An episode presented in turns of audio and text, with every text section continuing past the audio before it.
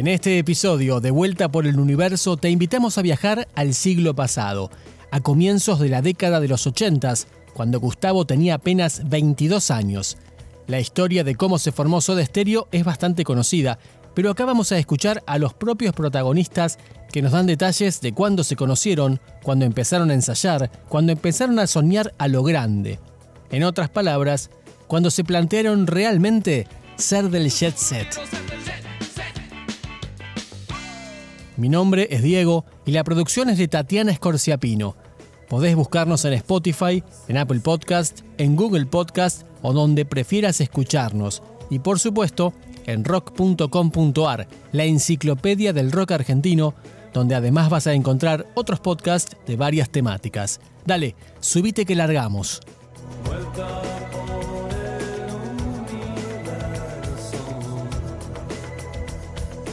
1982. Mientras nombres de inocentes se acumulaban en una isla tomada, un comunicado dictatorial que prohibía la difusión de la música extranjera daba, sin saberlo, el puntapié inicial a una de las mejores décadas de la música nacional.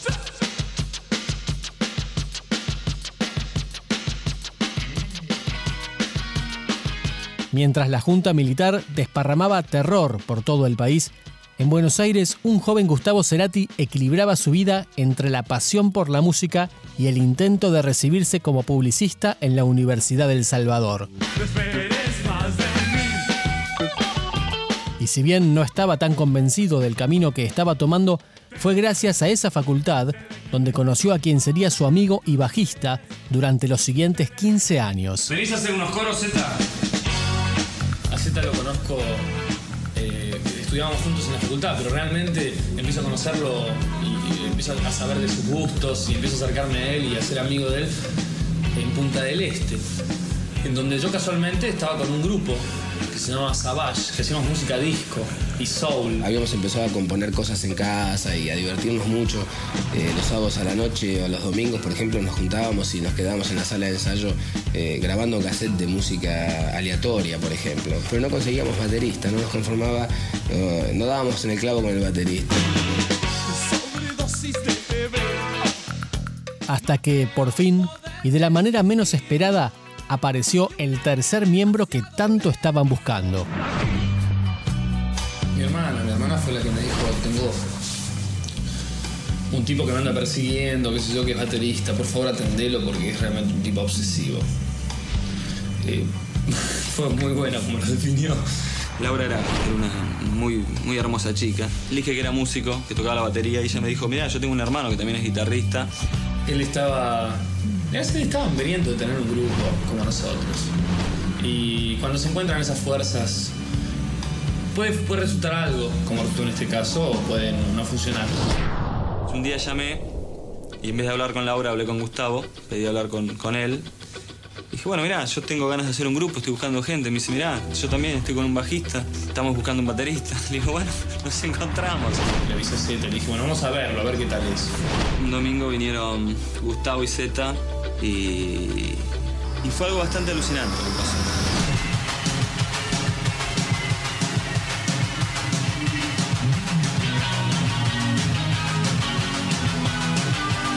Estaba sentado en la puerta de su casa, ¿no?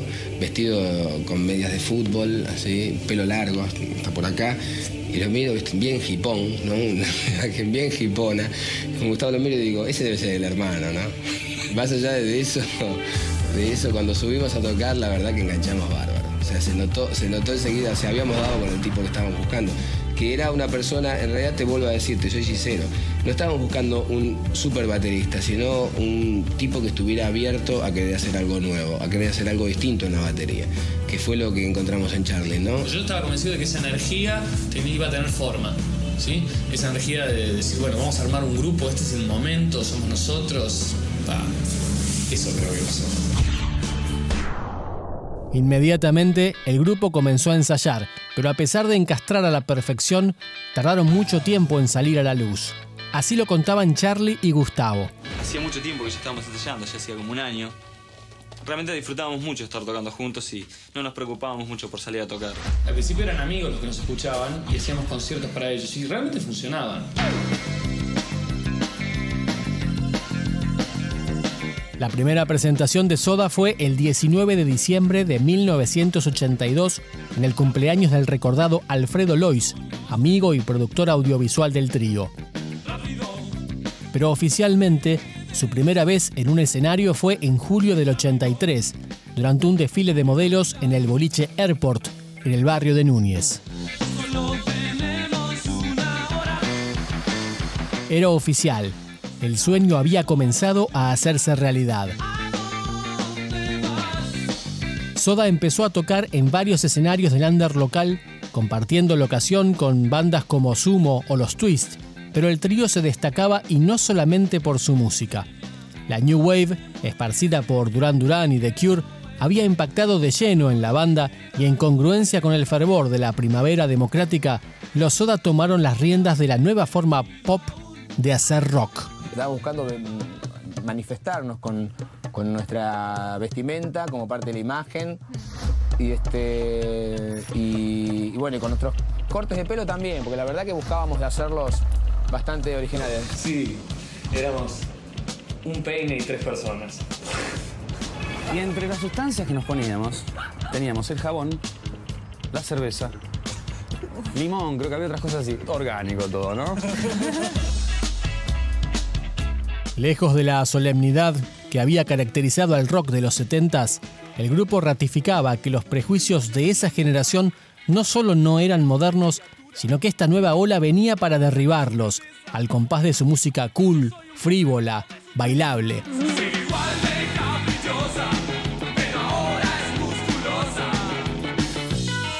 A ese boom de modernidad lo acompañaba el crecimiento del audiovisual, amplificado aún más por la creación de MTV en Estados Unidos. Por eso, mucho antes de sacar un disco, los Soda grabaron su primer videoclip, lo que para la época no solo era extraño, sino algo prácticamente imposible.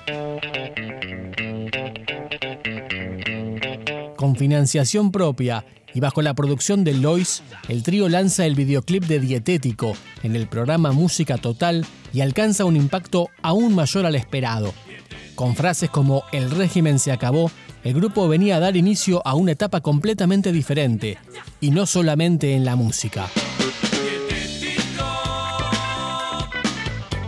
Como era de esperarse, los medios se hicieron eco de este renacer y en su programa 9 pm, Lalo Mir comenzó a difundir las canciones del trío. Pero a pesar de ser conocidos en el circuito under, a Soda todavía le faltaba el ítem más importante quizás para convertirse en una banda formal. En esa época no teníamos muchos temas, así que estuvimos un tiempo medios en el freezer hasta que, bueno, cuando ya arreglamos con Federico Maura para hacer la producción, se larga el disco.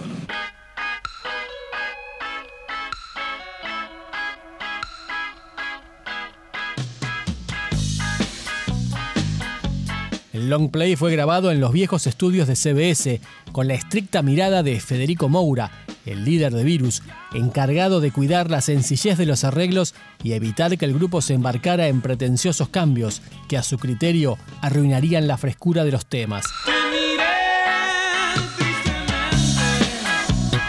Finalmente, y como broche de oro para el comienzo de la era José Mercado, el imaginario licenciado en economía que Charlie supo ironizar en Peperina el 1 de octubre de 1984, Soda Stereo presenta su primer disco en el Pampernick de Suipacha y Corrientes, una cadena de comidas rápidas muy de moda en aquel momento. Y el resto es historia.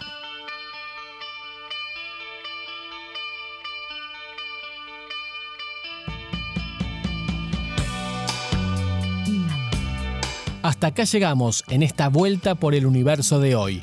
No te olvides de seguirnos en rock.com.ar para continuar con la recorrida por la carrera de Gustavo Cerati. Te esperamos en la próxima. Chao.